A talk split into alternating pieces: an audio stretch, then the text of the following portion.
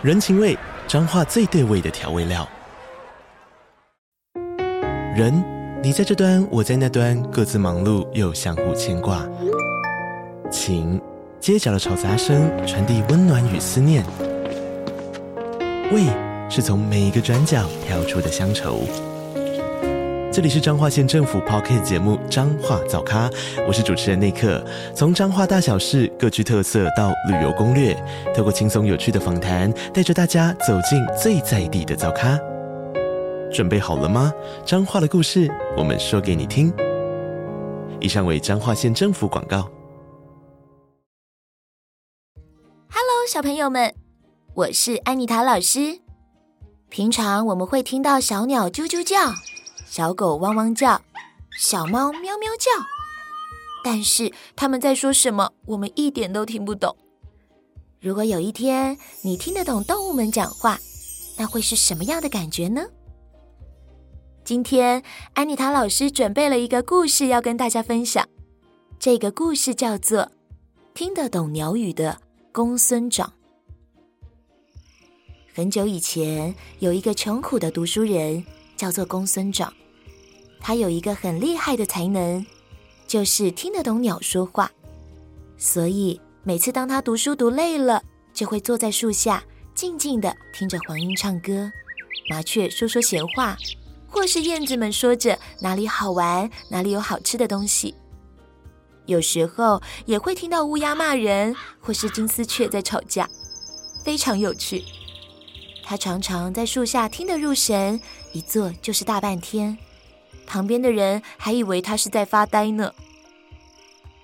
有一天，公孙长在厨房准备做午饭，发现米缸里一粒米也没有。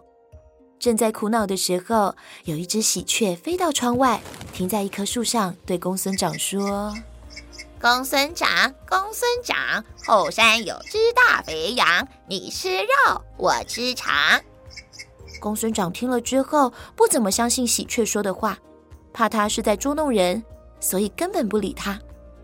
喜鹊等了一下，看他一点动静也没有，又大声的叫：“公孙长，公孙长，后山有只大肥羊，你吃肉，我吃肠。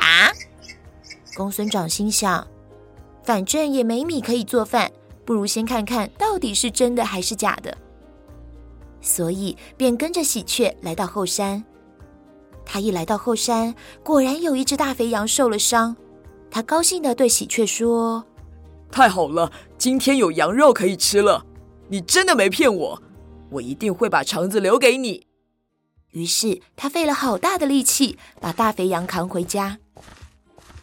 公孙长在厨房里用刀子把羊肉一块一块的割下来，喜鹊在外面扯着嗓子叫。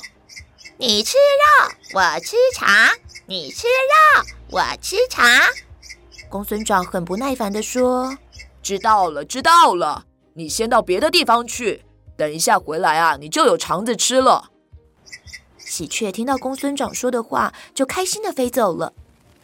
公孙长用羊肉做了一顿香喷喷的午餐，但是他嫌肠子脏，完全忘了要留下来给喜鹊吃。就把肠子一股脑全丢到河里。没多久，喜鹊飞了回来，公孙长才想起应该要把肠子留给喜鹊。他赶忙跑到河边去看，但是那些肠子已经不知道流到哪里去了。公孙长只好跟喜鹊说：“呃呃，对不起哦，我已经把肠子丢了，呃，实在对不起。”喜鹊只好气呼呼的飞走了。公孙长也没怎么在意，就慢慢的忘了这件事。到了冬天，大雪一连下了好几天。这一天雪停了，公孙长突然又听到厨房外面有声音在叫着：“公孙长，公孙长，后山有只大肥羊，你吃肉，我吃肠；你吃肉，我吃肠。”他抬头一看，原来又是上次那只喜鹊在树上对他说话。公孙长很高兴，又有羊肉可以吃了，就赶忙跟着喜鹊上山去。可是这一次，山上躺着的并不是大肥羊，而是一个冻死的人。公孙长知道他被喜鹊骗了，非常生气。可是喜鹊早就飞走了。公孙长也只好回家。当天下午，忽然两个衙门的人到公孙长的家里，把他抓了起来。因为有人发现后山那个冻死的人，有人看见公孙长一个人上山去，又下山回来，所以县官认为后山那个人就是公孙长害死的。公孙长害怕的说：“我去的时候，那个人已经冻死了。”县官生气的说：“下着大雪，你为什么会跑到山上呢？何况山上只有你的脚印。”不是你害的，是谁害的？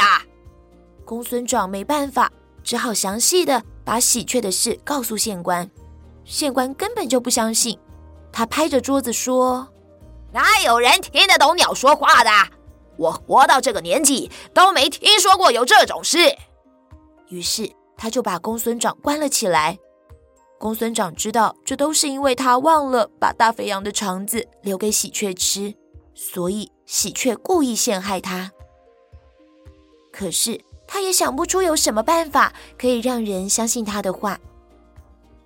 监牢里密不透风，只在很高的墙上开了一个小小的窗子。公孙长看见窗外常有麻雀飞来飞去，他就常常站在窗下听麻雀说话。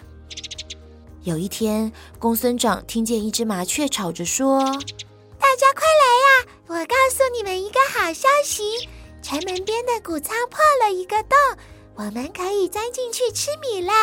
大家一起去吃吧！说着，一大群麻雀都噼里啪啦的飞走了。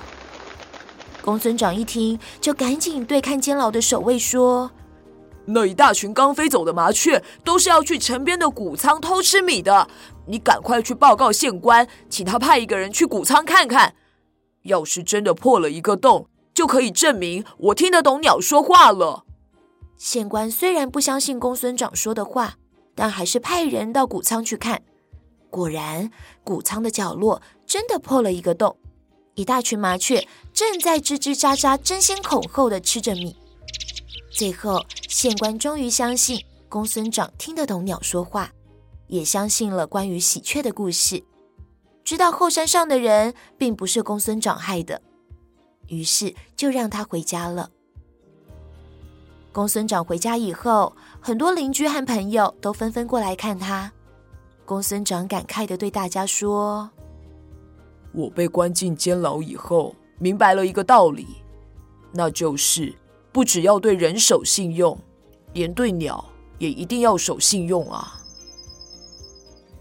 小朋友们，守信用是一件很重要的事。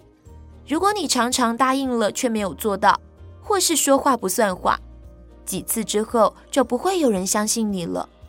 而且无论对人还是对动物，都是一样的哦。